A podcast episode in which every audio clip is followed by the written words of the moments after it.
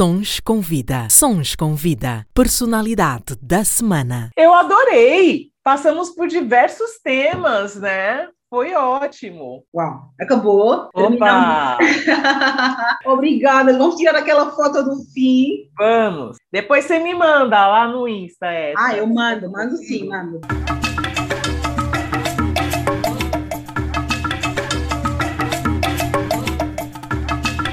Sons com Vida. Sons com Vida. Sons com Vida. Os ritmos africanos que marcam a nossa vida. Programa Sons com Vida com Cristina Bota. Todas as terças-feiras, Sons com Vida. O meu nome é Cristina Bota e este é o meu podcast. Sejam bem-vindos e bem-vindas. Por aqui passam pessoas cujas histórias podem tocar e inspirar outras vidas, desde artistas mundialmente conhecidos ou pessoas das quais nunca ouviste falar, mas que são essenciais e fazem acontecer, porque aqui todas as histórias contam. E se fizer sentido para ti, partilha, comenta e segue para que mais pessoas tenham acesso a esse conteúdo essencial e intemporal. A minha convidada desta semana é muito especial, como todos os outros, mas essa tem uma dose extra de especial, porque é mulher, é jornalista, é escritora e vem do Brasil. Isso mesmo, a minha convidada tem dois livros publicados, um dos quais foi relançado em Portugal, o Chica da Silva, a história de uma vida. Foi a primeira e única jornalista negra a mediar um debate presidencial. Desempenha um papel importante no empoderamento feminino e nas minorias no espaço público. Foi a primeira mulher negra a assumir sozinha a bancada de um jornal diário em horário nobre, entre canais abertos. Atualmente desempenha as funções de editora, fechadora e âncora, que aqui para nós é como se fosse uma pivô de telejornal. Chama-se Joyce Ribeiro e comanda o jornal da tarde da TV Cultura, mas também passou pela SBT. Joyce, bem-vinda e muito obrigada. Cristina, muito obrigada. Obrigada pelo convite, obrigada pelas palavras iniciais tão carinhosas. Obrigada, estou muito feliz de estar aqui conversando com você. Eu também estou muito feliz por você ter aceito este convite. Vamos dividir essa entrevista em três partes. Incerto um bocadinho aqui no início e depois uh, vamos falar sobre o livro e depois vamos falar um pouco mais sobre o teu percurso enquanto jornalista. Qual é tá o bom. cheiro da tua infância? O cheiro da minha infância? O cheiro. Eu acho que o cheiro da minha infância tem está muito ligado ao doce, a coisas doces, porque eu já era uma formiguinha criança e continuei sendo com o passar dos anos, né? Ah. Então eu lembro muito das minhas tias cozinhando coisas que eu gostava de comer, sabe? E era sempre um prato doce, sabe? Era sempre um arroz doce, não sei se vocês. Ai, têm... nós comemos muito arroz doce também. Arroz doce que eu adoro, uh, bolo, sempre vários bolos, elas faziam pudim que eu adoro até ah, hoje. Então, sempre que eu estava presente, elas sempre faziam coisas para mim, né? Falavam, Joyce, o que, que você quer? Ah, eu quero um doce, sempre. Então, tinha aquele cheiro de doce, né, na casa. Quando pensas na tua infância, qual é o primeiro lugar que vem à mente? Olha, eu nasci na capital de São Paulo, né? Mas se eu pensar na minha infância, eu vou para Bauru, Bauru é a terra da minha mãe, que fica no interior do estado, um pouco mais de 400 quilômetros da capital. E foi onde minha mãe nasceu, onde minha avó vivia e onde estavam todos os meus primos. Então, eu esperava muito, muito chegar às férias para poder ir para Bauru e brincar livremente, né? Que era aquela aquele clima de interior mesmo, tudo solto, tudo livre, muito quintal, terra, árvore, da gente poder correr solto. Então, é, eu lembro da minha infância, eu lembro de Bauru, com os meus primos, meus tios. Em família, né? Em família, é. Qual é a palavra favorita? A minha palavra favorita já está ficando, eu sempre repito, né, a mesma. Eu, eu gosto sempre da palavra coragem, né? Porque é o que eu sempre busquei ter coragem no meu desenvolvimento. Eu achei em alguns momentos que eu estava muito distante de ser uma pessoa corajosa, né? A gente vai crescendo e tendo realidade com os problemas que a gente vai enfrentar na vida, né? Vai deixando a infância para trás, vai ficando cada vez mais madura, vai amadurecendo. E eu pensava, poxa, eu preciso ter coragem, né? Eu preciso ser uma uma pessoa corajosa, uma mulher corajosa para seguir. Será que eu vou dar conta de ser uma pessoa corajosa? Então, a palavra que eu mais quis, almejei e fui atrás é sempre coragem, coragem. Se pudesse escolher uma palavra para definir a Joyce enquanto ser humano, coragem também? Não, eu acho que a coragem eu persigo diariamente, né?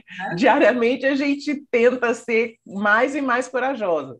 Eu acho que uma palavra para me definir seria a insistência. A insistência. Eu me descobri, a gente nunca não, não sabe, né, direito, a gente vai se conhecendo, se autoconhecendo com o passar dos anos. E eu me descobri uma pessoa de, é, insistente, uma pessoa que não desiste fácil. E hoje isso me agrada muito e eu vejo que ter conseguido coisas que eu sonhei lá na infância até se deu muito por conta dessa insistência. Insistência, mesmo quando tudo parecia que estava indo para o buraco, sabe?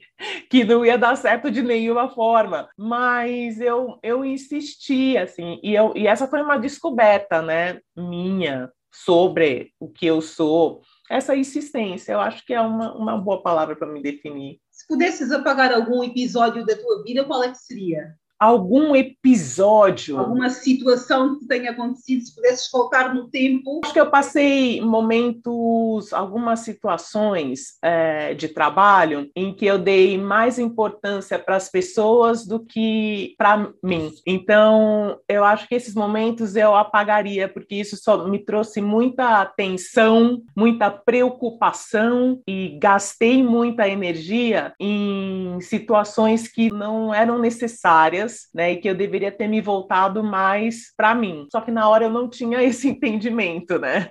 a gente vai vivendo vai e aprendendo literalmente, e vai amadurecendo.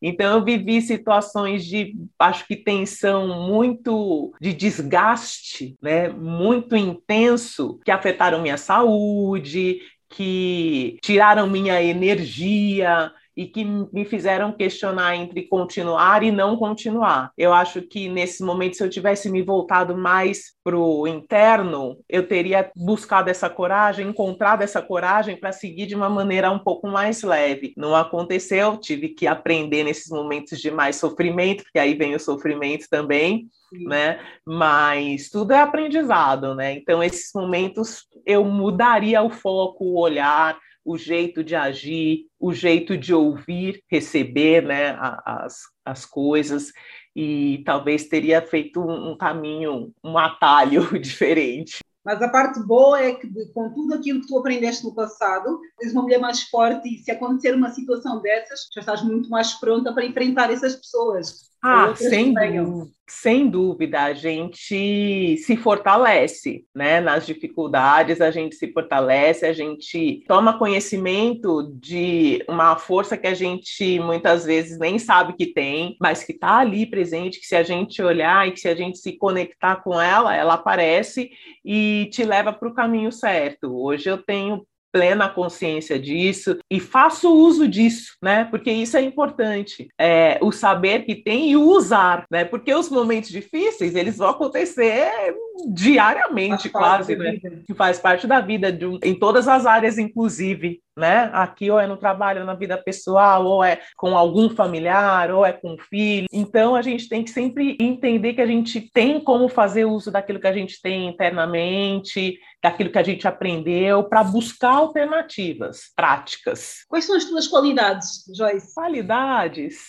Eu espero ter muitas, né? Não vou saber é, falar as outras, as outras outras pessoas que teriam que, que falar sobre isso, mas não sei, acho que de coisas que eu gosto em mim, eu sou uma pessoa paciente, eu sou uma pessoa insistente, como eu te falei agora. Corajosa. E coragem, eu, eu achei a coragem que eu tanto quis, né, para enfrentar momentos não tão legais. Eu acho que, que isso, a, a paciência sem a passividade, sabe? A paciência que te faz entender o momento para seguir não para se tornar passiva diante das coisas. Eu acho que esse equilíbrio foi algo que eu procurei, né? As duras penas a gente vai achando no meio do caminho também. Nada surge né, na nossa vida assim de uma hora para outra, mas eu acho que essa paciência que te faz avançar e te tira da passividade, eu acho que é um ganho que a maturidade te traz. Qual é o mantra da tua vida, Joyce? Mantra. Sabe que eu nunca pensei assim dessa forma em mantra, sabe? Tens Mas... assim, frases que te definem em qualquer situação, do tipo, vai dar tudo certo. Sim, eu sempre penso assim, é, vou alcançar a plenitude. Vou alcançar a plenitude. Por quê? Porque eu quero fazer o máximo de coisa que der, conhecer o máximo de lugar que eu conseguir e ser feliz durante esses momentos, entendeu?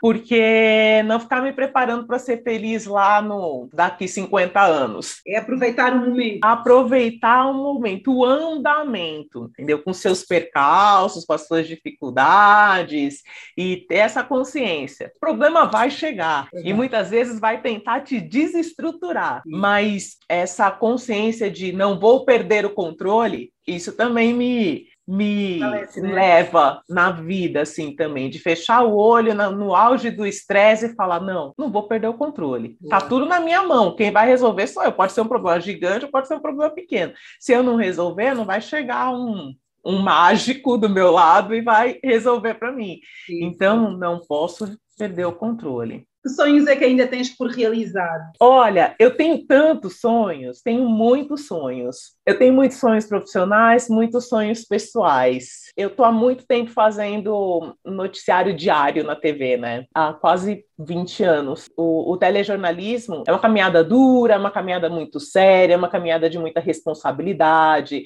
é, é muito técnica, né? A gente trabalha de forma técnica com a notícia para fazer todo mundo acessar da melhor forma, entender da melhor forma e para essa informação ser útil para as uhum. pessoas. Né? O nosso trabalho é esse, é. né? É ser útil na vida das pessoas. São 20 anos nesse caminho. Hoje eu tenho também outros olhares quando eu penso na minha carreira, a possibilidade possibilidade de ser escritora é a realização de um sonho, né, que chegou agora mais recentemente, a possibilidade de fazer outros programas mais ligados à área cultural, mais ligados a, a outras notícias que não sejam essas que eu trabalho já há tantos outros anos né, diariamente, outros formatos de programa de TV também me atraem muito. É, e isso tudo tá, ainda são sonhos que eu quero realizar. Né? Eu quero escrever mais, eu quero publicar mais, eu quero é, amadurecer enquanto escritora e amadurecer enquanto apresentadora de outros segmentos também. Esses são sonhos profissionais que eu tenho e ainda quero realizar. E sonhos pessoais, né? Eu quero aproveitar muito minhas filhas, eu quero viajar muito com Duas elas. lindas. Tenho duas meninas, hoje são pequenas ainda, né? A, mais velha tem oito anos, a Malu, a Lorena tem cinco. Então, aproveitar essa fase delas, né, da, da infância delas ao máximo, aproveitei muito Uh, graças a Deus aproveitei bastante né, o crescimento delas, o nascimento delas, e quero continuar eh, vivendo para ter essas boas lembranças com elas, né? Porque isso que conta, vê-las crescer, é isso. Muito bem. Nota-se a emoção de uma mãe super, que está super realizada nesta área, né? Tu falas com muita paixão das tuas filhas. Ah, olha, a maternidade foi, além de uma realização, uma surpresa na minha vida, não uma surpresa o fato de ter me tornado mãe porque eu persegui isso também, né? Planejei muito minhas filhas, quis muito o nascimento delas, uhum. mas eu diria que lá na adolescência Eu não fui aquela menina que sonhava em se tornar mãe, em ter os filhos, tal. Eu fui uma adolescente mais prática, eu acho. É, então eu queria, eu sonhei muito com a independência para em algum momento poder me tornar mãe. Então quando esse momento chegou, eu aproveitei ao máximo, ao máximo. Eu tinha 34 anos quando eu me tornei mãe pela primeira vez, 37 pela segunda vez. Então eu fui uma mãe que já era madura para aproveitar Isso. aquela maternidade de todas as formas que eu pudesse. E foi isso que eu fiz, assim. E não me arrependo, porque a gente se diverte muito até hoje, sabe? E se não fosse dessa forma, de repente, se eu tivesse escolhido a maternidade mais cedo, eu não estaria pronta. E a gente sabe, né, quando a gente está pronta ou quando a gente não está para viver, para ter essa ou aquela Só vivência. nós sabemos o nosso momento. Só nós sabemos. A gente se conhece e a vida, de novo, nos coloca nesse processo de autoconhecimento para poder se entender, né? Então, talvez ter sido mãe aos 25 não me traria essa experiência tão prazerosa, tão maravilhosa que é que eu vivo hoje com as minhas filhas, né? Então eu sou grata, grata demais ao universo por ter acontecido dessa forma, né? Por ter buscado as coisas dessa dessa maneira, porque depende muito da gente, né? Também a também, gente tem que também. se programar. Qual é a voz da tua vida? Qual é a primeira pessoa a quem tu ligas, a quem telefonas quando acontece alguma coisa maravilhosa ou acontece alguma coisa importante na tua vida? Ah, eu ligo para minha mãe, né? Sempre. Ela que é a primeira a receber as notícias sempre, as boas e as não tão boas, né? Aquelas que são marcantes, né? A, a, as notícias marcantes, a que comemora comigo sempre, a que festeja ou vem me acudir quando precisa também, né? E depois o meu marido também, que é um, o meu parceiro da vida, assim, que é a primeira pessoa a me, eu ia falar, me jogar nas situações, porque ele me incentiva muito, sabe? Ele me Foi faz dar aquele passo adiante. Dá aquela força, né? Dá aquela força. É, a gente precisa encontrar pessoas que nos complementam na vida, né? A gente complementa outras pessoas, os outros têm muito a complementar na nossa caminhada, e quando a gente consegue se encontrar nesse, nesse caminho, a gente tem que festejar muito e alimentar isso, né? Essa troca, porque tudo é troca na vida, né? Quem são as mulheres da tua vida? Se pudesse escolher eh, cinco, por exemplo. É, a gente falou, a gente estava falando falando das nossas carreiras, né, e da troca que a gente entende como fundamental entre as mulheres brasileiras e as mulheres dos, africanas, né, do continente africano, dos países africanos. E nisso, é, na minha trajetória profissional, algumas mulheres foram essenciais para que eu pudesse me enxergar com alguma possibilidade de fazer o que eu faço hoje né? Porque é, eu cresci sem ver mulheres parecidas comigo na TV, né? Uh, o Brasil hoje tem cerca de 56% da sua população que se diz negra, e quando eu cresci, uh, não via essas pessoas na TV, não via essas pessoas em espaços de decisão, né, em espaços importantes, a situação sempre foi muito precarizada para o nosso povo negro. Então, quando eu vi, por exemplo, e cresci assistindo Glória Maria na televisão, que você conhece. Glória Maria. Maravilhosa. Aquilo me abriu uma, uma possibilidade. E hoje eu entendo que aquilo era é a representatividade né? É o você é. se olhar de forma positiva e falar, nossa, que sensacional que essa pessoa faz, sou muito fã dela, e um dia eu quero fazer algo parecido, porque, poxa, ela parece tão feliz fazendo o que ela faz, ela é uma profissional tão incrível, tão talentosa, se eu estudar, poxa, vou conseguir também trilhar esse caminho, né, e me esforçar e tal. Então, Glória Maria, sem dúvida, foi um impulso na minha carreira, uma possibilidade de tornar real aquilo que eu tinha como um sonho. Tive a oportunidade de conhecê-la e estar com ela algumas vezes depois, né, que também foi incrível. Uhum. E do Cineia Novaes também, é, Zileide Silva também, uhum. são profissionais né, da nossa área que você conhece e que são incríveis e que vieram antes e que é, possibilitaram esse caminho, né? prepararam esse caminho para que hoje tantas outras é, da minha geração estivesse, estejam aí, né, fazendo e produzindo e trabalhando, ainda não no número que a gente é, entende e sabe que seria o ideal, né? Somos uh, uma população de maioria negra, né? E isso não se expressa nos meios de comunicação, nem nos cargos de destaque do mundo corporativo, por exemplo, para falar só desses assuntos. E então é, é, eu acho que essa coisa da representatividade é, nessas mulheres foram muito importantes. Eu citei três. Claro, minha mãe já citei também, foi um exemplo incrível na minha vida, um exemplo de doação, um exemplo de, de foco. Ela é uma mulher muito focada, uma mulher determinada, uma mulher que, que também não desiste no meio do caminho. Uh, Hoje temos escritoras uh, brasileiras e, e, que também são e, e, não brasileiras, né? Também não brasileiras, Chimamanda, é, tá aí, uma é, Chimamanda é maravilhosa, é que nos inspira e cada vez que eu leio eu saio fazendo outras pessoas lerem também. Então, você precisa ler isso, você toma, leia, leia que vai ser bom para você. Aquela é, é, aquela empolgação, falando, não, isso não pode ficar só comigo, todo mundo que está em volta tem que ler também para para botar a cabeça para funcionar nesse, nesses assuntos também, né? Para avançar nesses assuntos, né? Questão. Não, não, não estamos falando só de questões femininas, né? Nós estamos falando do mundo, Mundo. Nós estamos falando no mundo que precisa ser melhor para todo mundo, né? para nós mulheres, mas para o convívio de, de, mulheres e homens juntos.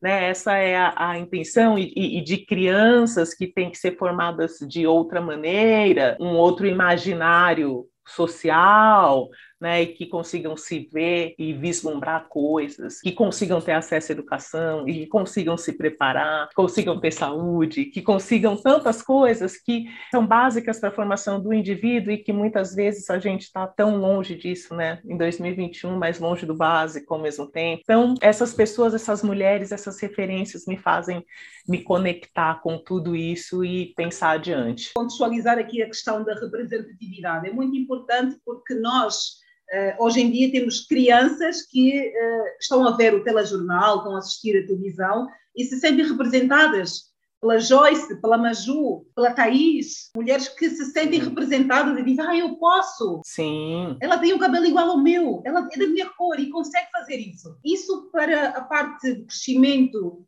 mental de uma criança é muito importante. É, muito é importante. muito importante e é, muitas vezes a dificuldade de explicar isso para pessoas não negras está justamente na possibilidade que eles sempre tiveram de se ver positivamente. Sim. Né? E a partir do momento em que, mesmo na história dos livros, os negros são representados ou como escravos, ou escravizados, né? ou porque trabalhou na casa de alguém. Dificilmente, Exato. mesmo no nosso percurso de escola, temos mulheres mulheres negras ou homens negros em lugares de destaque, que os possam inspirar. Pouquíssimos, e disso vem a transformação do imaginário social das nossas crianças e também das crianças brancas, que precisam crescer tendo essa referência de igualdade, Isso. de não distinção entre pessoas, de não diferenciação por conta da cor da pele. Isso. Não somos todos buscamos e merecemos o respeito porque somos cidadãos do mundo mundo. Né? Estamos aqui para desenvolver todas as nossas potencialidades, independentemente de cor de pele, de origem, de nasceu aqui, de nasceu acolá, de migrou para algum lugar. É, a gente busca a caminhada evolutiva enquanto seres humanos. Enquanto a gente não trouxer a possibilidade de se aprender isso, né, de se olhar ao seu redor e ver que isso está acontecendo de forma real, a gente vai reproduzir as mesmas histórias do passado que foram fundamentadas, sedimentadas na pior tragédia, numa das piores tragédias da humanidade, né? Numa das piores ações que um homem foi é, capaz de submeter o outro homem, o seu irmão. Então a gente tem que caminhar, a gente precisa evoluir, a gente precisa mostrar para as crianças negras que elas têm caminhos e exemplos a seguir. A gente precisa mostrar também para as crianças brancas que todas as pessoas são dignas de desenvolverem as suas potencialidades e que elas só vão conseguir isso se tiverem as mesmas oportunidades, não?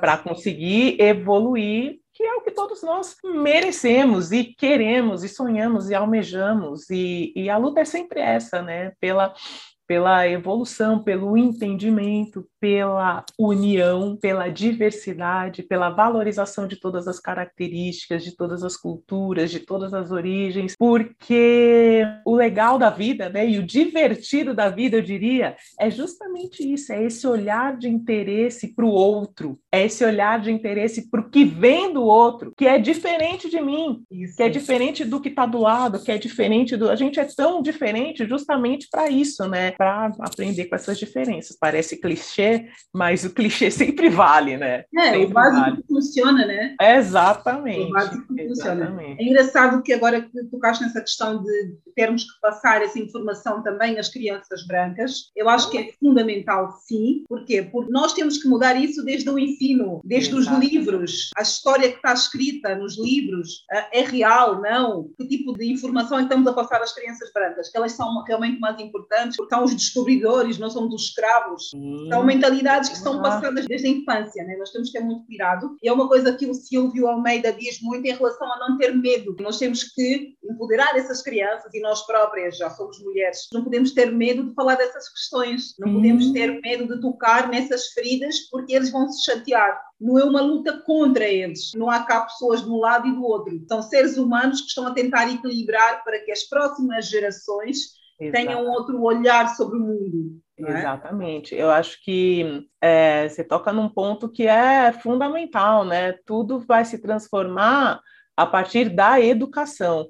E a educação da forma, já com essa correção, né? Com esse olhar de correção, porque não adianta a gente ficar passando e perpetuando as mesmas informações que vão lá na frente gerar a diferença, os caminhos opostos e o eles contra os outros, né? É, a gente precisa corrigir as crianças e a gente tem que se debruçar mesmo, né? E oferecer tudo que a gente tem, o que a gente pode para as crianças é, sempre, mas elas merecem esse entendimento. Nós estamos num momento do, do mundo em que todas as pessoas merecem as informações verdadeiras. Exato. Então, merecem entender é, com olhos mais é, é, com olhos desse estudo atual, com olhos que propiciam que a gente enxergue essa transformação, o que realmente aconteceu, a origem de todos os povos, a história real de todos os povos.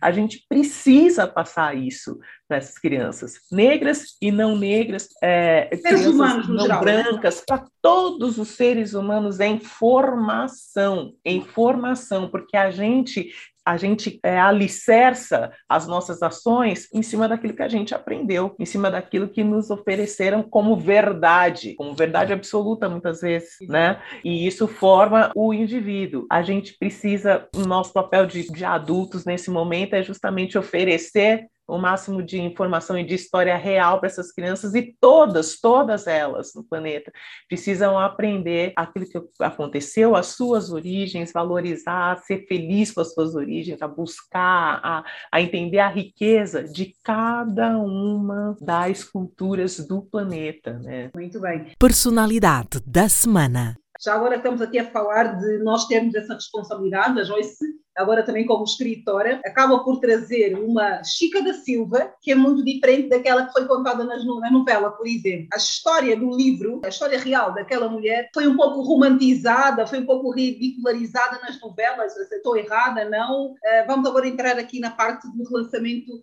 deste romance Chica da Silva, A História de uma Vida. Oficialmente o livro chegou às livrarias brasileiras em 2016 agora foi apresentado em Portugal. O objetivo Isso. é apresentar nos países lusófonos. Uh, Por que é importante para ti que os africanos conheçam a história real da Chica da Silva? É, você bem disse, né? A história da Chica da Silva ela é muito conhecida, já teve no cinema, em novela, em letra de música, então é uma história que está né, na, na mente, no imaginário das pessoas.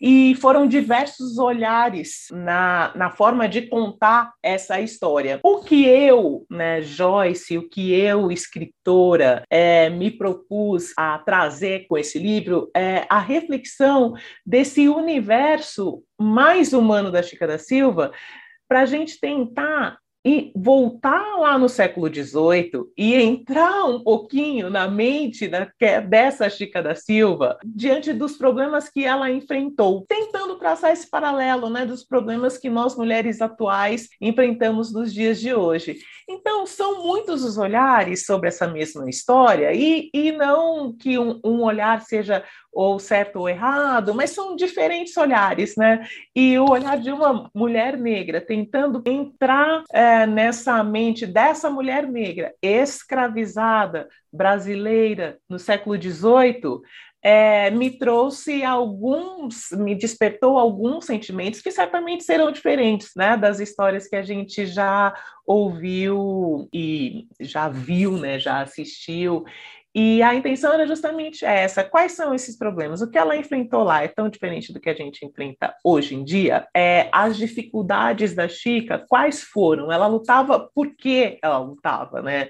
É, quais eram os objetivos da Chica da Silva? O que ela sonhava quando ela se uniu na, nessa relação não que não era aceita? Né, que era proibida, inclusive, de um homem branco com uma mulher negra, e o que ela pensou que aconteceria a partir dessa união, né? O que ela pensou para esses filhos dela? Foram muitos filhos, foram 14 filhos, 14 13 com o, com, com o João Fernandes. Então, é, o que ela pensou para esses filhos, para essas filhas, mulheres? É, sempre me colocando muito nessa posição é, da mulher chica do século XVIII, é, sendo uma mulher negra da nossa da nossa geração, né, da, nossa, da atualidade. É. Foi esse o meu desafio, a minha a minha intenção, né, de fazer essa reflexão que era importante lá, que ainda é importante aqui, que era uma luta lá, que ainda é uma luta aqui. Qual é a principal lição da Chica que nós podemos eh, aplicar no nosso, no nosso mundo real, na nossa geração atual? Olha, é, a, a Chica da Silva, é, e eu vou me repetir, ela foi. A Chica é um exemplo de mulher corajosa. Ela enfrentou todas as adversidades baseada na força interna que ela acreditava ter. Né? Então, ela confiou muito nela, no momento em que as mulheres eram 100% silenciadas, não tinham nenhuma forma de espaço, eram violentadas, eram excluídas né, da, da sociedade de todas as formas, ainda mais ela que nasceu na condição de escrava, né, foi escravizada. É, ela a, não, acred, não aceitou essa condição como permanente em sua vida.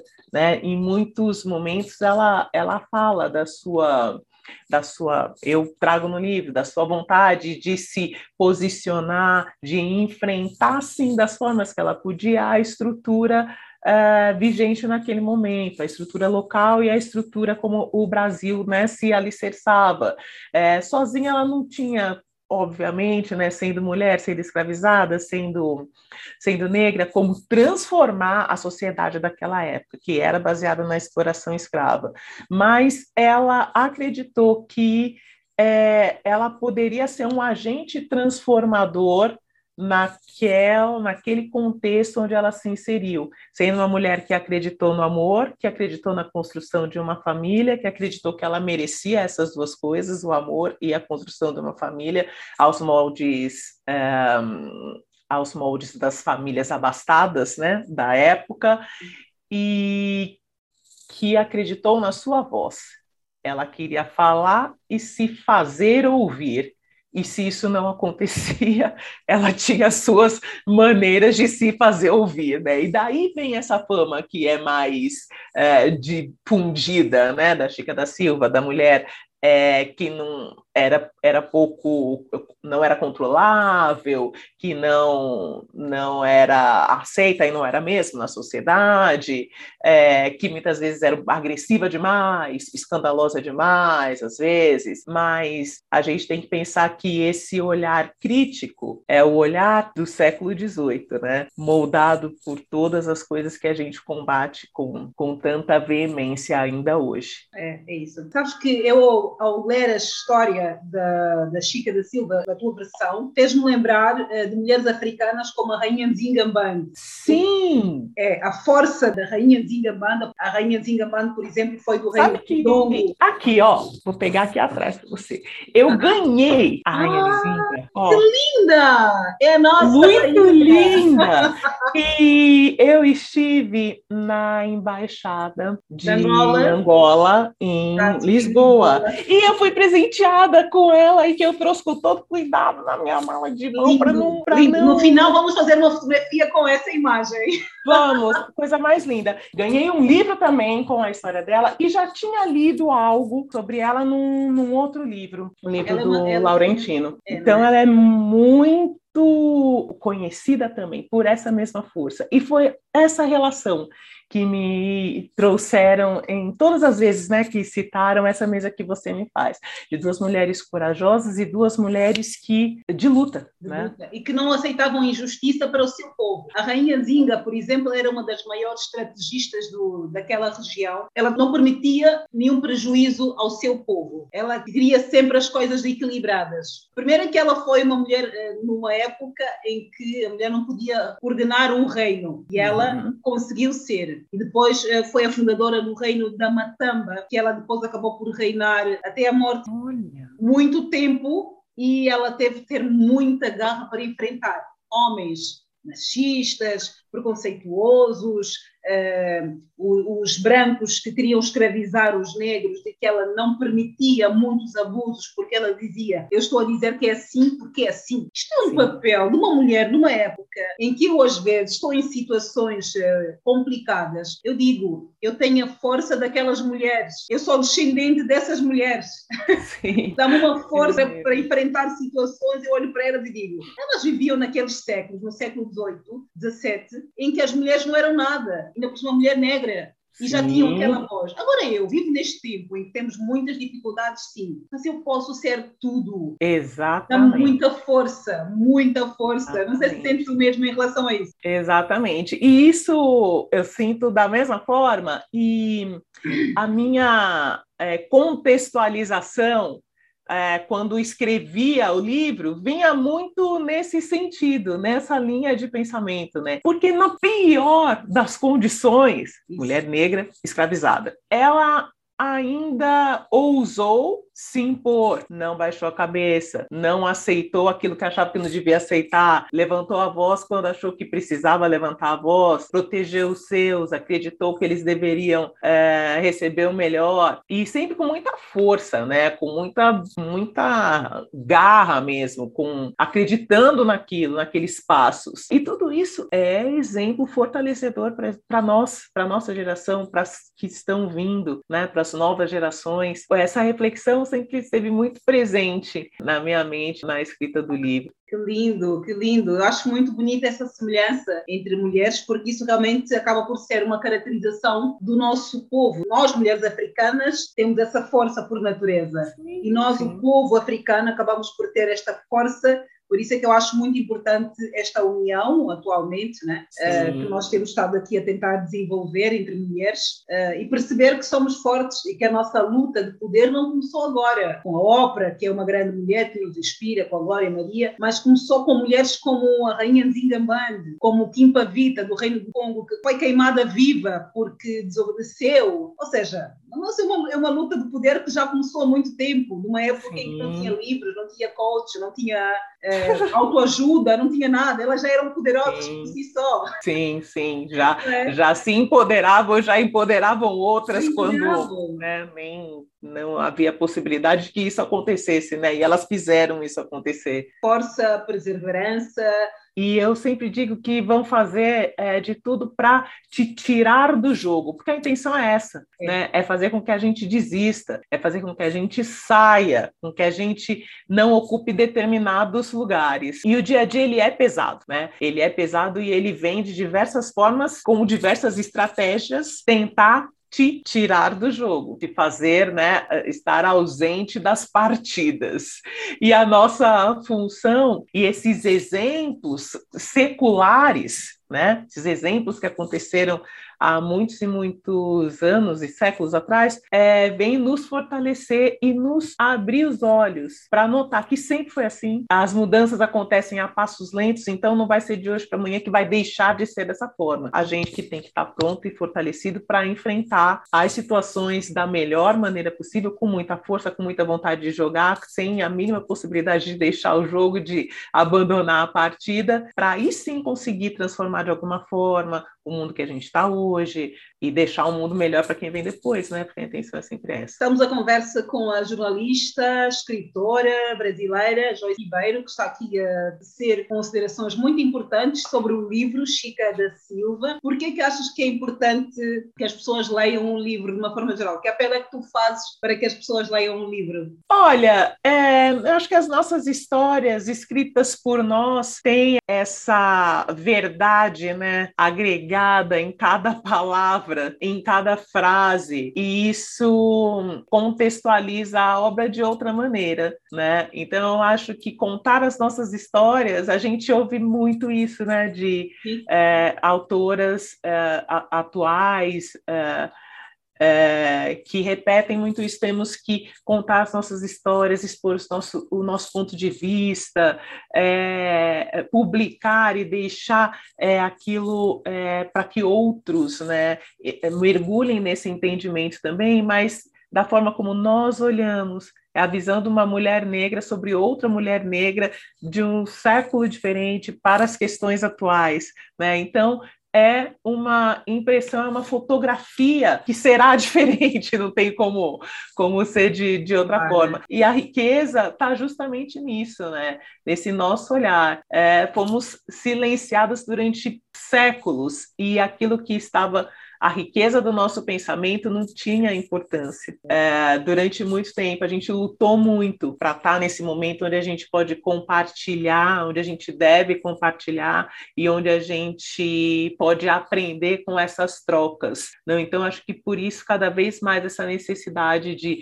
publicar, sim, cada vez mais, materializar o nosso pensamento né? e deixá-lo para que outras pessoas leiam, gostem, não gostem, é, concordem, não concordem mas que tomem conhecimento daquele ponto de vista, daquele momento, daquela é, intenção né, com aquele trabalho específico, que vai se transformando, né? Assim como nós vamos nos transformando ao longo da vida. Que é isso. O importante também é trazer aqui um debate ao de cima, não é? É isto tu disseste, hum. concorda, não concorda, Exato. com base de que é que não concorda, com base de que é que concorda. Trazer um debate, fazer com que as pessoas pensem com a própria cabeça. Exatamente, formar a sua voz e aprender, né? Ninguém é dono de verdades absolutas, né? A gente sempre propõe, a gente sempre propõe e expõe aquele pensamento, que no debate vai ser sempre enriquecido, né, com outras formas, com outras vivências,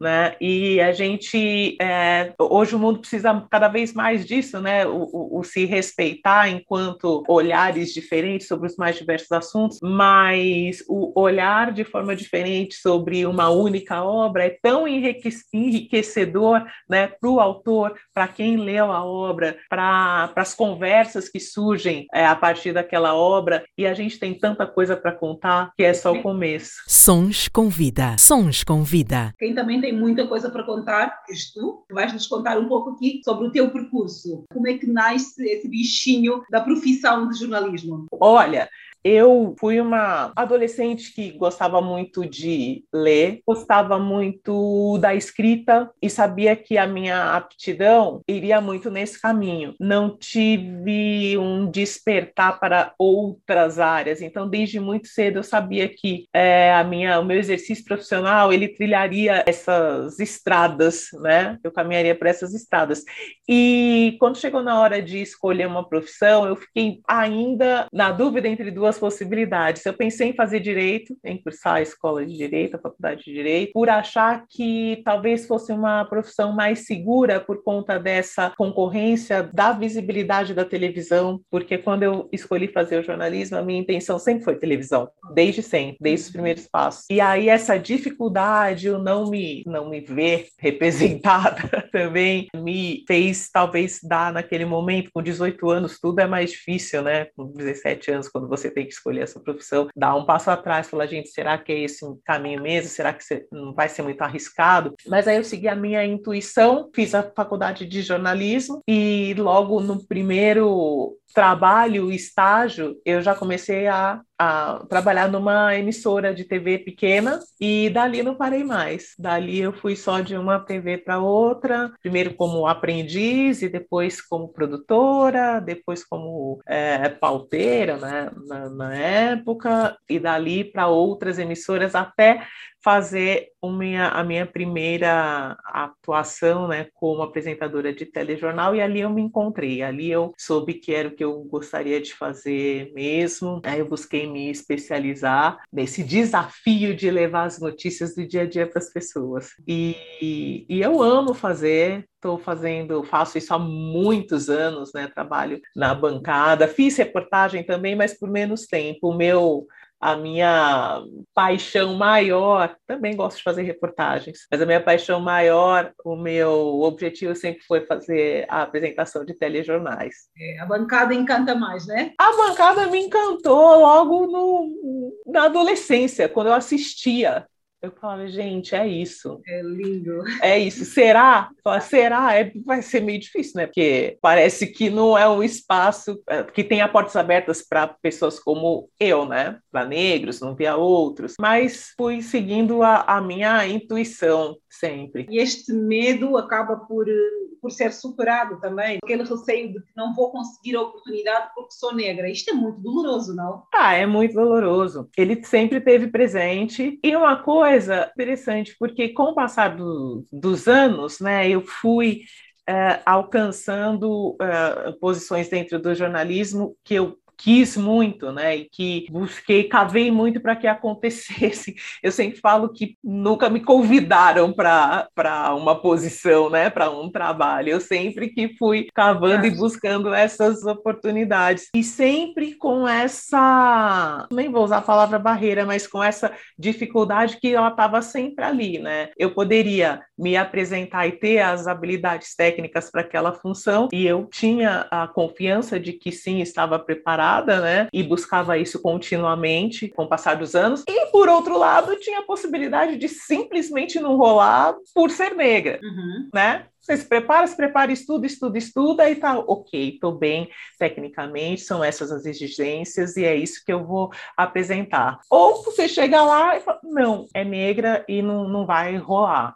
Né? Então essa isso tá sem caminha com a gente, né? Na é. carreira sempre, sempre em todos os momentos, em todos os lugares, sempre tem a questão racial que muitas vezes fala mais alto do que a sua habilidade profissional, o seu talento, a sua a sua, sua competência para fazer aquele trabalho, exatamente. É muito duro para pessoas como a Joyce, como a Maju, como todas as que vieram antes. E vai ser mais leve, como dissemos no início, para as próximas gerações não, não isso? Olha, eu sinto que essa é a caminhada, sim, mas eu ainda sinto que é uma caminhada que ainda precisa ser uh, construída com muito trabalho e muita luta. Né? A gente fala de avanços, mas esses avanços eles não se expressam em números, por exemplo, em números de vagas, em presença negra na televisão, em presença negra em postos de comando, em presença negra em ambientes corporativos. Em política, então, por exemplo? Presença negra no cenário político também, na formação de novos líderes não é, formação de lideranças políticas, corporativas. Cada passo é um passo que deve ser sim muito comemorado, mas a luta ainda é muito árdua. Né, ainda está muito colocada, né, muito nas nossas mãos para ser feita. Então, quando a gente fala de oportunidade, a gente fala do quê? A gente fala de acesso à educação, a gente fala de formação dos nossos jovens, a gente fala de hum, acesso à oportunidade de qualificação. A gente tem uma nação brasileira, né, estou falando aqui do meu país, que precisa ter esse suporte, precisa ter acesso à escola boa, precisa ter acesso à profissionalização, precisa ter suporte para entender as suas habilidades e investir nas suas habilidades. Né? Só assim, só através da educação de base, que começa na base e não acaba nunca, né? Porque se eu, você, se a gente não estudar muito nos dias de hoje, a gente também não consegue seguir. Fica para trás. A gente fica para trás, a gente não é. consegue. E a gente não, não, não quer isso para começar. Mas a gente sabe o quanto esse investimento ele custa para nós, né? Em todos os sentidos. Custa uhum. tempo, custa dinheiro, custa energia, custa muita coisa, né? E poder fazer esse investimento faz toda a diferença, né? É a diferença entre conseguir chegar aos postos mais almejados, né? E as profissões que vão te trazer uma vida digna, uma vida plena e a diferença entre uma condição de vulnerabilidade, uma condição de necessidade, uma condição de vulnerabilidade na vida mesmo, né? Que se replica quando a base não recebe esse apoio. Joyce, foste uma das primeiras mulheres negras a mediar um debate presidencial. É uma coisa que devia ser normal, eu sou uma mulher competente, uh, devia é. ser natural, é? devíamos ter tido mais. Como é que foi para ti estar neste número, de ser a primeira mulher negra a mediar um debate presidencial? Olha, foi uma grande responsabilidade, é, me senti muito honrada e, ao mesmo tempo, respondi muitos questionamentos sobre isso, né, sobre essa colocação que a gente mesmo, a gente se faz, né, de, poxa, até hoje é, né, algo tão, é, que chama mais atenção o fato de ser uma mulher negra do que de ser uma profissional que está fazendo um trabalho, um, um bom trabalho, que as pessoas têm gostado, né, e ainda bem que se preparou para aquilo, aquilo, que uhum. se dedicou para que aquilo acontecesse daquela forma e que tivesse o que tivesse sucesso. É uma função técnica, estratégica, importante, que foi desenvolvida por uma profissional, jornalista convidada para fazer, né, desenvolver esse papel. E não o racismo. E aí os questionamentos sobre, poxa, mas ainda falamos sobre racismo? Sim, ainda falamos sobre racismo, porque uma situação como essa expressa justamente o momento em que vivemos, né? Outras pessoas com tantas habilidades poderiam desenvolver diversas funções, mas olha aí, não desempenham justamente por conta da cor da sua pele.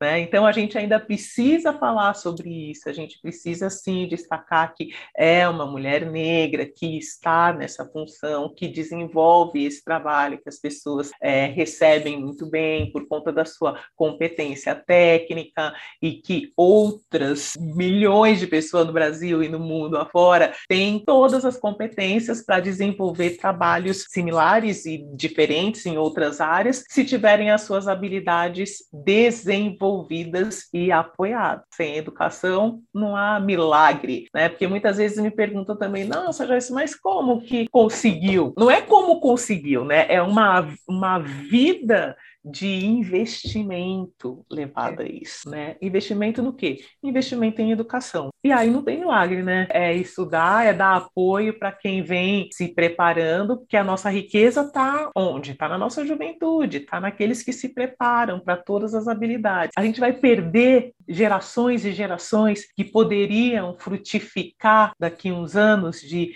investimento e que tem essa possibilidade tolhida por conta da situação que a gente se encontra, né? Então o debate voltando lá foi justamente isso, né? Foi um momento de muita realização, onde a representatividade ficou muito evidente, né? Do quanto é, é importante, né? Se se colocar em determinadas posições que possam trazer a vontade dos que vêm depois em ocupar essas mesmas e outras posições muito maiores do que essa. É um caminho que está a ser percorrido. Tu passaste uh, pela SBT também, do Silvio Santos, né? e agora estás na TV Cultura. Pudesses uh, escolher um trabalho mais marcante para dizer este é o trabalho da minha vida, qual é que seria? É possível escolher isso ou alguma coisa que tenha marcado muito? Olha, é, acho que escolher um trabalho mais marcante fica muito difícil, né? Porque todos naquele momento foram muito especiais. Eu fiquei quase três anos na Record, fiz fiz Record Internacional, né, que passava nos países africanos, africanos também. Já. Depois é, fui para o SBT e fiquei 12 anos no SBT, fazendo e participando de diversos produtos jornalísticos. É, entrei né, é, no SBT no momento de transição do departamento de jornalismo e que foi muito importante para que eu pudesse né, atuar em diversas frentes dentro desse departamento. E por lá eu fiquei 12 anos, então eu construí uma história muito rica e com muitas possibilidades. Então, foi uma trajetória também muito rica e, recentemente, o Jornal da Cultura me trouxe uma possibilidade muito diferente e inédita na minha carreira, que foi né, a apresentação do Jornal da Cultura, que é um jornal num formato de debate, todos os dias. Então, todos os dias, o apresentador, que tem a função de mediador também ali, recebe dois convidados com linhas de pensamentos opostas, diferentes, né, com opiniões diferentes. E eles vão debater o noticiário do dia cada um a partir do seu ponto de vista. Então, esse foi um desafio muito marcante também na minha carreira, transformador, que me colocou em outros lugares dentro do, do jornalismo e uma experiência muito rica. Sem dúvida, posso destacar como um dos grandes momentos da minha carreira, assim como a apresentação do debate presidencial. Então, graças a Deus, tenho vivido né, uma sucessão de momentos diferentes e marcantes da minha trajetória até aqui. E hoje eu apresento o Jornal da Tarde na TV Cultura, que é também outro momento diferente, pois eu falo com o público do meio-dia, o público da hora do almoço, é, sobre o noticiário diário, né? Com as suas particularidades, né? Com outra abordagem, com outra forma de levar a notícia, sabendo que estou falando com um público diferente, é diferente do público da noite, né? Então foi um outro desafio falar pela primeira vez com o público da hora do almoço. Isto também traz uma riqueza, ah, uma experiência, por isso é que tu no início disseste que queres mudar para outras áreas, né? para outros formatos na televisão. Né? Sim, a gente está sempre mudando, né? E profissionalmente isso é muito desafiador, é o que te faz querer né, fazer sempre mais, te faz brilhar os olhos e te coloca em, em situações iniciais a todo momento, né? Porque quando eu fui fazer o Jornal da Noite era inédito, é. para mim, para minha carreira, e eu precisei me dedicar e estudar bastante para fazer da melhor forma. Quando eu fui para o Jornal da Tarde, também inédito na minha carreira, eu precisei me preparar para ocupar aquele horário, né, que é tão diferente dos outros onde eu já trabalhei. E quando penso em outros formatos dentro da televisão, isso certamente vai me colocar de novo nesse ambiente de pesquisar muito, de estudar muito para desenvolver esses trabalhos da melhor forma possível também. Então, isso é ótimo para a carreira da gente, né? Então, é sempre um fôlego novo, é sempre um fôlego novo. Sempre aprender, sempre conhecer. Sempre aprendendo.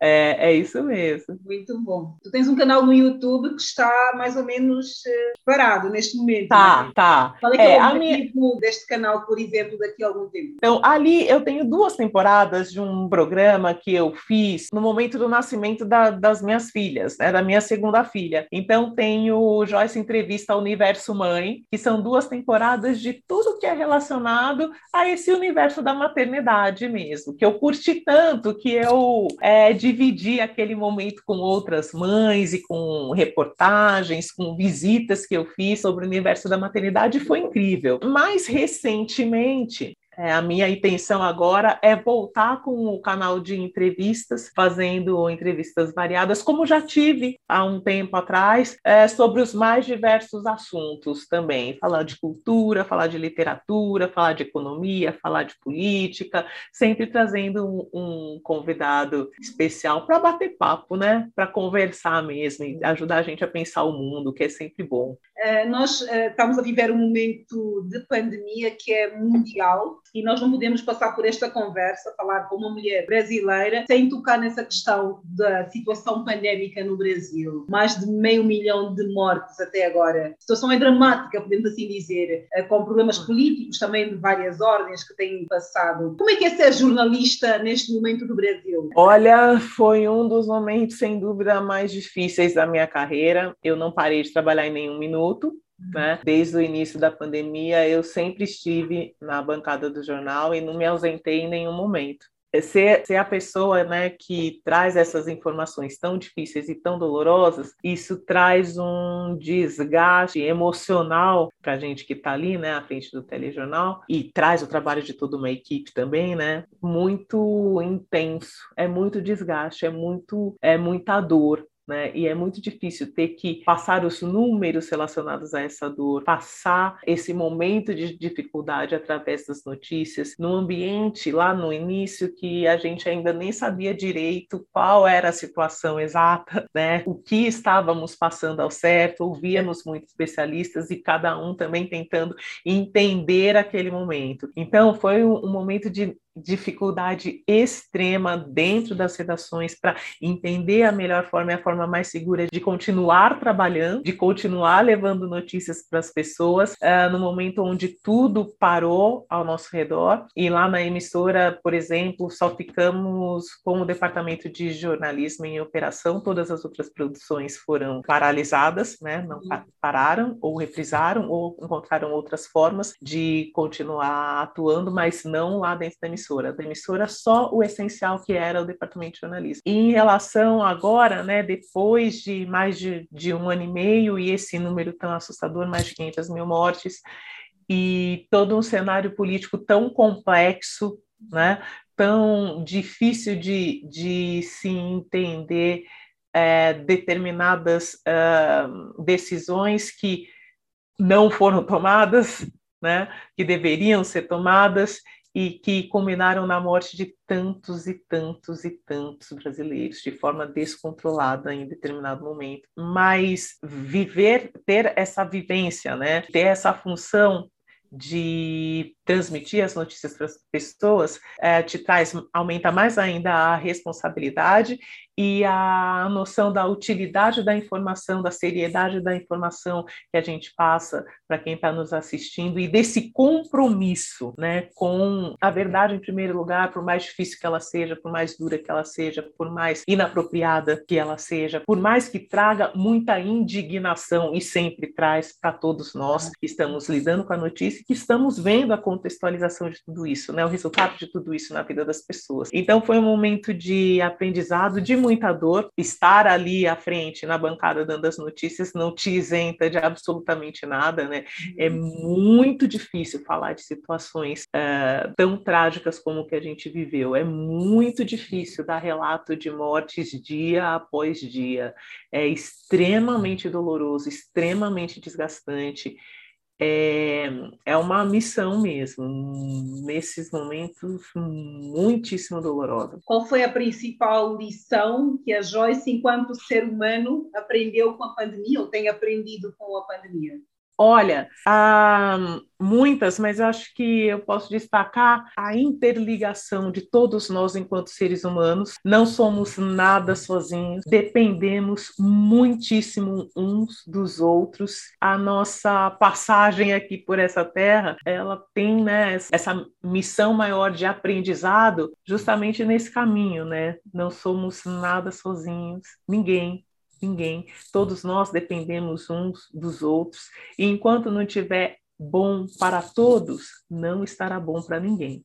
São clichês, como já falei lá no começo, mas que é, a dificuldade nos aproxima né, desse aprendizado e desses olhar, olhares e dessas conclusões que existem desde que o, o mundo é mundo, desde todo, todo sempre né? Não caminhando sozinho, se não estiver bom para o amigo e para o irmão que está do meu lado, e se estiver só bom para mim, não estará bom para mim, é. entendeu? Tem que estar tá bom para todo mundo e eu posso ter todo o dinheiro do mundo, mas sozinho eu não vivo. Bela reflexão. Não sei como é que tu estás de tempo, se ainda podemos ficar aqui mais um bocadinho ou como é que Sim. está a agenda? Podemos ficar? Podemos. Está bem. Uh, ok. A Joyce, com 42 anos, né, mais ou menos? Fiz 43 agora em junho. Ah, 43 anos. Como é que te relaciona relacionas com as redes sociais. Estamos mesmo no, no auge da utilização das redes sociais e o Brasil é um país enorme em que as pessoas utilizam muito as redes sociais e seguem muito os famosos e dão palpite e tudo. Qual é o teu posicionamento nas redes sociais? Olha, Cristina, por enquanto, é, eu tenho uma relação muito tranquila com as redes sociais. Eu vou te falar que é, hoje tenho pessoas né, trabalhando comigo e me ajudando e que sempre me incentivam a até ter um relacionamento mais intenso com as redes sociais, porque o meu relacionamento é muito orgânico. Eu posto aquilo que realmente me chama atenção, momentos que eu realmente quero postar, algo que é, eu acho que vai ser, que foi tão legal para mim, que eu quero dividir com as outras pessoas, mas não tenho nenhuma ainda estratégia, estratégia tão elaborada é, em relação a isso. A, a minha rede social é uma extensão do que da forma como eu vejo realmente, né? A vida e converso ali com as pessoas, na medida do possível, eu gostaria de conseguir né, responder mais, né, interagir mais, mas o dia a dia acaba dificultando um pouco esse, esse tempo. Mas eu não. Eu vejo que as pessoas têm muitos problemas hoje em dia né, com esse relacionamento, e são ataques ataques de ódio. Já recebi né, ataques virtuais. É, racistas, inclusive, eu acho que a gente tem que se defender e buscar os nossos direitos, sim, quando isso acontecer, mas de forma geral, é o meu relacionamento é muito harmônico com as pessoas que me procuram nas redes sociais e é muito caloroso e sempre uma conversa muito gostosa. Tento hoje me relacionar cada vez mais porque é uma conversa que me atrai muito, né? É, a, é a comunicação das, dos nossos tempos, e eu gosto muito de estar presente e tenho evoluído e aprendido junto com essas mudanças uh, tecnológicas mais atuais. Então, eu vou ap aprendo um pouquinho, faço um pouquinho mais, é, tenho uma, algo novo, eu vou, tento implantar nas, nas minhas redes todas, mas sempre de forma muito orgânica. Sempre muito autêntica e muito orgânica. E deixa-me só referir aqui uma coisa: quando a Joyce diz que tem uma, uma relação muito próxima, é verdade, porque eu enviei uma mensagem pelo Instagram. é verdade. Um dia depois ela respondeu super educada, super simpática e disponível para fazermos a entrevista. Não é mentira, é verdade. é verdade, eu tento fazer sempre assim, na medida do possível, vou, respondo, falo, converso. É, não, não tenho outras pessoas respondendo por mim nas minhas redes, por exemplo, né? Que, é, são, que é uma estratégia bastante usada. Eu vejo que algumas pessoas com, com outras projeções também não vão conseguir dar né, essa, essa continuidade nas conversas, mas eu tento não, não consigo responder todos, mas vou conversando sim com quem me, me procura nas redes. Muito bem, e eu agradeço imenso. Em relação ao WhatsApp, como é que, como é que te posicionas? És a pessoa que manda bom dia a todos os grupos do WhatsApp ou és a silenciosa? Não, isso, isso eu ainda não consegui fazer, sabe? De ficar mandando muito bom dia, boa tarde, boa noite, bom né? Dia, nos família, grupos. Bom dia, Não, isso ainda não. Eu uso muito o WhatsApp, muito. É, e tô o dia inteiro ligada, né, no WhatsApp, porque a gente usa muito para trabalhar também, muito, inclusive, muito. né? Fala com a equipe, fala com todo mundo, Sim. mas é, e fala com os amigos. É uma forma de aproximação. Eu gosto é. muito do WhatsApp. O que eu ainda me tensiona um pouco é porque eu quero responder todo mundo quase que imediatamente, né? Verdade, é, eu também isso defeito. É, chega, às vezes eu não posso responder naquele momento. E eu falo, não, mas eu tenho que responder, eu quero responder já, tá? Mas a gente também tem que ter o nosso tempo, né? Pensar, ver o que, que o que, que é prioridade, é possível, né? Responder ali naquele momento. Se não, às vezes até já coloquei, sabe, o carro na frente dos bois, como a gente diz aqui, bota o pé pelas mãos e sai marcando coisa. Depois eu falo, gente, que que é? Como é que é que eu marquei aqui mesmo? Eu respondi tão rápido, estava falando com fulano, com ciclano e respondendo um aqui. Aí hoje já tento me policiar um pouco mais, né? Uma coisa de cada vez, porque senão atropela. É, saber definir prioridades, né? É difícil. Quais são as qualidades humanas assim que mais admiras? Quais são as qualidades? Uhum, que admiras num ser humano. Olha, você me pegou agora, porque tem que escolher uma, né?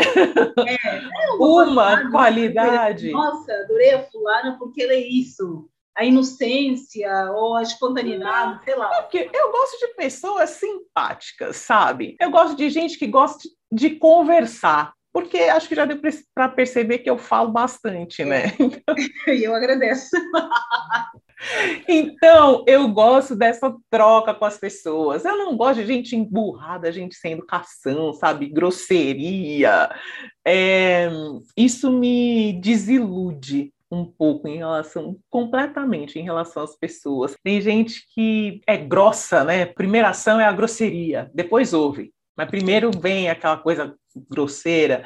Não gosto, né? É, não gosto disso não. Eu gosto de gente leve, gente que gosta de conversar, gente que tem educação. É, eu acho que essa é uma característica, é óbvio, né? Aquilo que tem que ser verdadeiro, não pode contar mentira, tem que ser honesto, tem que ser tudo isso.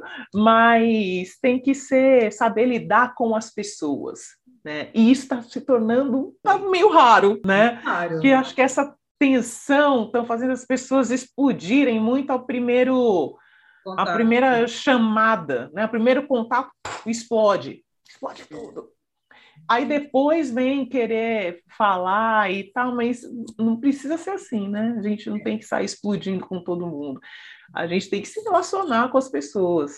É, se aí descobrir que a pessoa não, não é para se relacionar porque é uma pessoa que não presta, Aí se afasta, né? Agora chegar Aí se afasta, é. Não dá. Mas primeiro ouve e, e, sente, depois vê o que vai fazer. Mas essa irritabilidade, sabe? Isso me desconcerta um pouco. Tens medo da morte? Sabe que eu não penso na morte. Não? Muito. Eu não penso na morte. Eu penso, vou te falar aqui, né?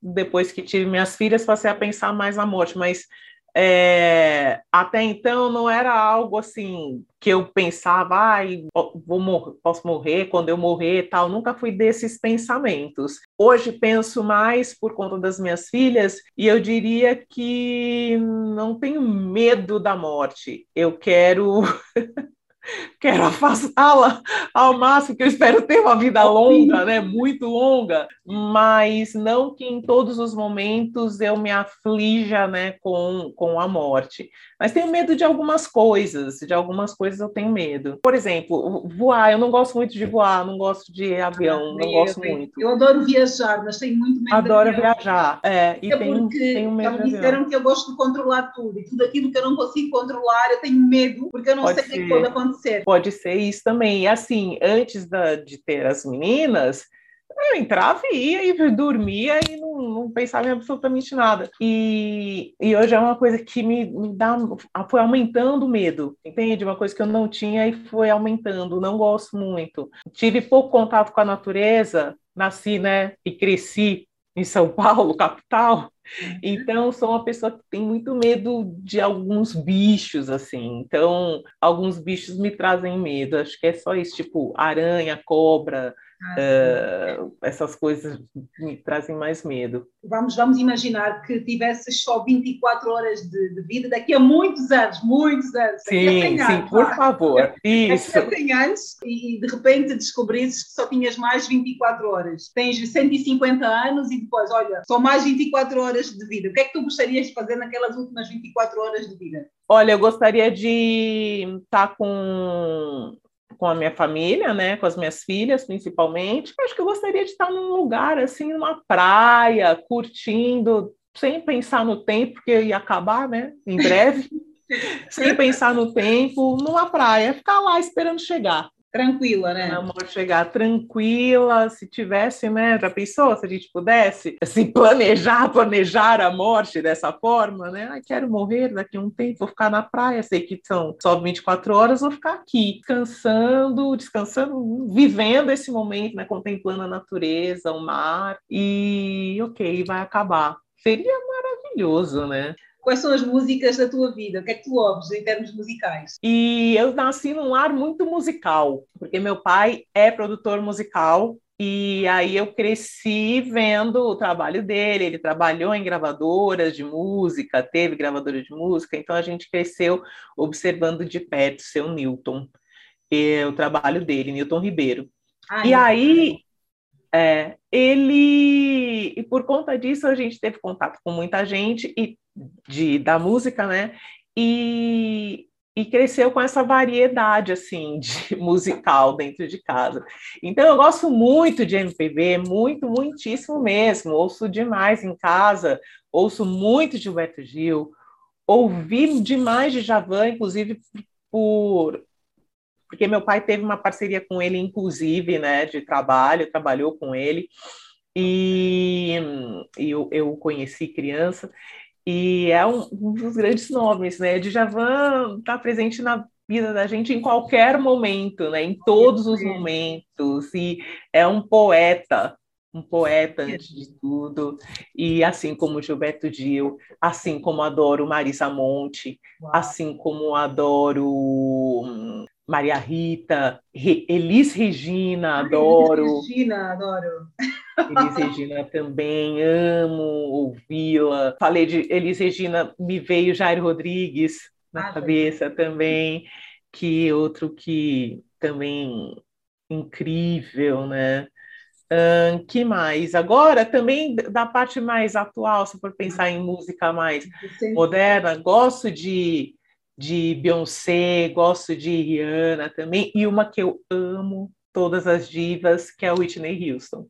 Whitney é a diva da minha irmã, minha irmã mais velha adora Whitney. Quando a Whitney morreu, Adoro. ela nem diz morreu, quando desapareceu, usa outro termo, mas não é morrer. Quando isso aconteceu, ela chorou, pediu-me para fazer uma publicação na, nas redes sociais dela, chorou imenso e ela é muito fã da Whitney. É eu também fã. sou não tive a felicidade de vê-la cantando, não pude vê-la nos palcos, não mas tempo, nossa, né?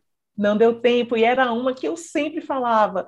O dia que eu tiver a oportunidade de vê-la, eu vou vou pagar o dinheiro que for, vou juntar o dinheiro que for, mas eu vou nesse concerto de qualquer forma. Não deu tempo, uma perda irreparável, né? Era uma maravilhosa, uma diva maravilhosa. Assim como Mariah Carey, ah, também Mariah. adoro, tantas outras. Tam... A música faz é. parte mesmo da tua vida. A música faz, faz muita, faz parte, faz parte.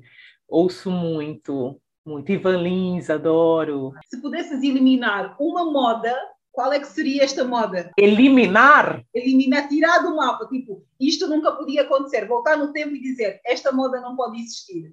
Ah, um modismo, uma coisa, é, pode ser de roupa, de um, tudo. Um comportamento social que viralizou e você diz, ah, isso nunca devia acontecer, né? Olha, sabe, eu diria, teve uma, um modismo de se criar um, um bichinho virtual, que você tinha um aparelhinho que tinha que alimentar o bichinho, que tinha que ter hora para acordar, para dormir, para não sei o que, era um aparelhinho. Sim, sim, sim, sim. Eu não entendia aquilo.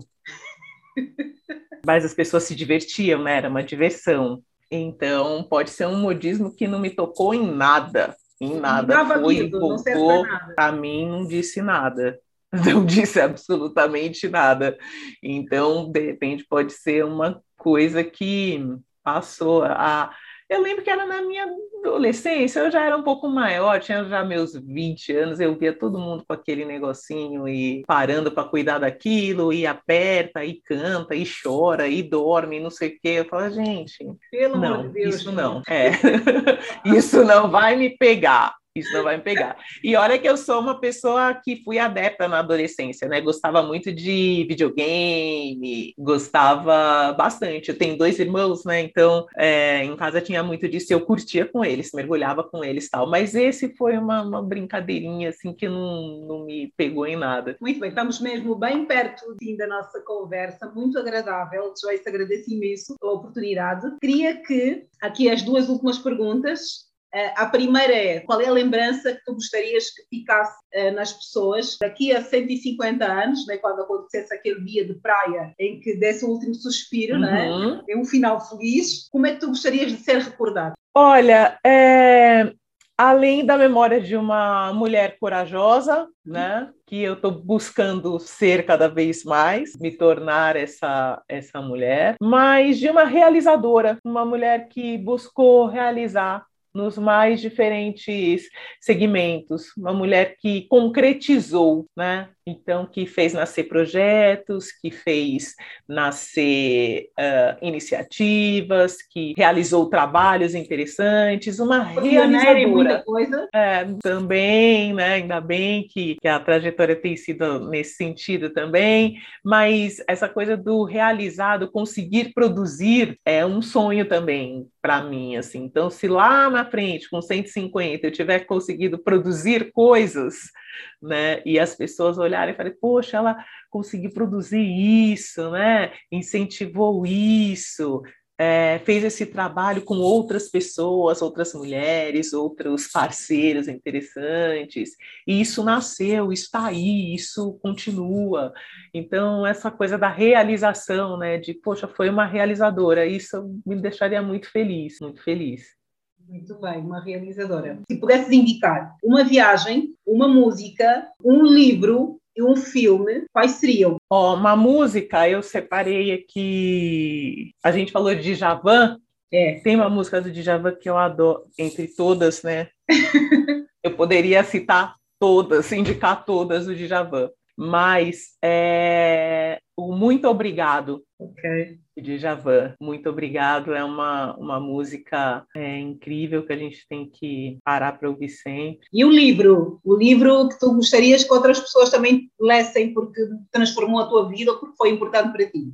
Sabe que eu vou citar um livro da Chimamanda, O Hibisco Roxo. Ok, Mamanda. É uma história muito nessa minha busca né, por aproximação das minhas raízes africanas, me fez é, conhecer mais e, e viajar para aquele lugar onde ela me levou, né, com o livro. E então é uma indicação o livro da Chimamanda, uma série que eu estou vendo, né, que ainda tem temporadas a seguir, e que eu gosto muito, que é a This Is Us. Ok, This Is Us. This Is Us, que eu adoro e, e fico contando os dias para sair, sabe? Para eu. Netflix? Não, é Fox Premium. Ah, tá na, na Fox. Fox. É isso, Obrigada. né? Livro, música. Ah, e uma viagem. Uhum. Uma viagem. Já agora vamos fazer assim: uma viagem de sonho e uma viagem que marcou no passado. Ó, uma viagem que eu fiz e que foi maravilhosa aqui no Brasil, né? Para as pessoas conhecerem o Brasil. Fernando de Noronha. Delícia, praias maravilhosas e um, um clima só daquele lugar. Entendeu? Você não vai achar em nenhum outro lugar. É um, um paraíso. Uma viagem de sonhos, eu, eu vejo muito ah, imagens e fotos das Maldivas. Ok. Gostaria muito de ir. Maldivas. Ainda não tive essa oportunidade. Viagem às Maldivas. Também, legal. agora com a pandemia, quase que deixámos os sonhos um bocado congelados, né? É, daqui a um tempo, né? Daqui uns, uns anos, quando tiver tudo controlado, né? Esperamos, estamos mais perto, né? Vamos... Não, estamos cada vez mais perto. É, é, é. Já há muita gente a viajar para as Maldivas, a verdade é essa, né? Isso, muita gente viajando para lá e, e agora é vacinar, né? Eu já tomei minha, minha primeira dose também. Boa, então... boa, boa. Eu ainda não, ainda à espera, mas já não falta muito. É, contar os dias, viu? É um, é, um momento indescritível, vou te é falar. É uma segurança então... que nos dá, é, mas mesmo assim temos, temos todo cuidado, estar em casa e só sair se for mesmo necessário. Uh, ir para lugares públicos, estar sempre de máscaras, ou seja, manter os cuidados. Sim, todos os cuidados, por um bom tempo, né? Com vacina, ainda que vacinados, Exato. seguir todos os, os cuidados os necessários, né? todos os protocolos, mesmo entre as pessoas vacinadas. Isso é importante frisar sempre. Eu li que uma das coisas que tu mais gostas de fazer é brincar como criança, ou seja, o momento em que tu estás com as tuas filhas é o tipo de momento de maior realização para ti, é? É verdade, a gente brinca bastante, porque a pequena está naquela fase bem, bem arteira, sabe? É. Bem cheia de energia, então gosta muito de brincar, e elas têm características diferentes, né? Elas são é, é, assim, três anos de diferenças, de diferença, a mais velha é um pouco mais calma, um pouco mais na dela, e a pequenininha é elétrica, elétrica. Ela pula, ela dança, ela fala, ela brinca, ela faz joguinho, tudo ao mesmo tempo. Então, a gente para gastar energia para conectar as duas também, elas brincam muito juntas, né? E aí eu entro nessa brincadeira também com elas. Então elas gostam muito de é, brincar com joguinhos agora, né? A menor está aprendendo números e letras, então ela gosta desses joguinhos. Aí a irmã ensina, e aí quando a pequena perde, já quer, não quer jogar mais, já quer ficar brava, mas tem que aprender que tem que perder. É engraçado, vira um, vira um circo. que lindo! Joyce, alguma coisa mais queiras dizer ao nosso? Olha, eu só tenho a agradecer, Cristina, pela sua receptividade, pelo convite. Eu adorei. Cristina é o nome da minha filha caçula. É Lorena ah, Cristina. É. Que lindo! é o nome da minha filha também. Eu adorei a nossa conversa, o nosso bate-papo, muito bom poder conhecê-la um pouquinho mais e trazer um pouco do meu trabalho também para todo mundo que te ouve. E espero que gostem, que você goste do livro, que as pessoas também gostem do livro e que a gente fortaleça cada vez mais essa relação, essa conexão, que a gente possa estar juntas presencialmente o mais breve possível. Mais breve possível possível. É, Estou muito arrependida de nós não nos ter não. encontrado cá em Lisboa. Teremos mas... outras oportunidades, fica tranquila, porque essa foi só minha primeira, né? Parada aí em Lisboa. E a próxima quando a gente já tiver em outro momento agora também nem poderia ir com a família tal por é. conta do momento que vivemos. Então fui muito só por conta do trabalho mesmo para passar esses dias e voltar. Foi muito rápido. Mas nas próximas quando a gente estiver mais liberado por conta de toda a crise sanitária quero ir ficar algum tempo e vamos nos conhecer tá e, muito bem falar mais longamente. Adoro obrigada gostei muito. Eu sei que tu também tens o objetivo de levar essas história para os países de língua oficial portuguesa, uhum. em África, e isso vai ser incrível. Quero muito acompanhar esse trajeto e estar por perto e saber como é que isso está a acontecer. Vamos manter contato e agradecer isso pela disponibilidade, pela generosidade de estar aqui quase duas horas antes de começarmos a gravar, ainda ficamos aqui a conversar sobre as mulheres que nos inspiram, sobre as nossas histórias em comum de mulheres africanas que vieram antes de nós.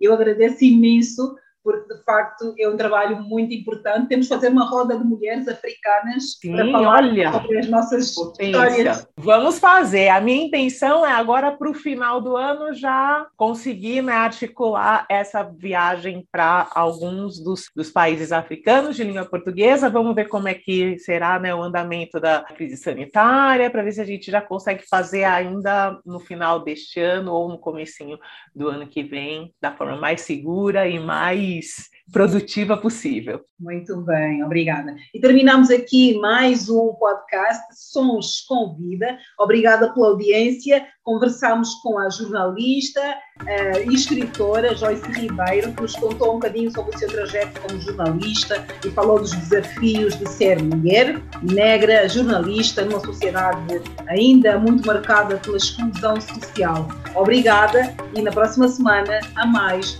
Sons com Vida.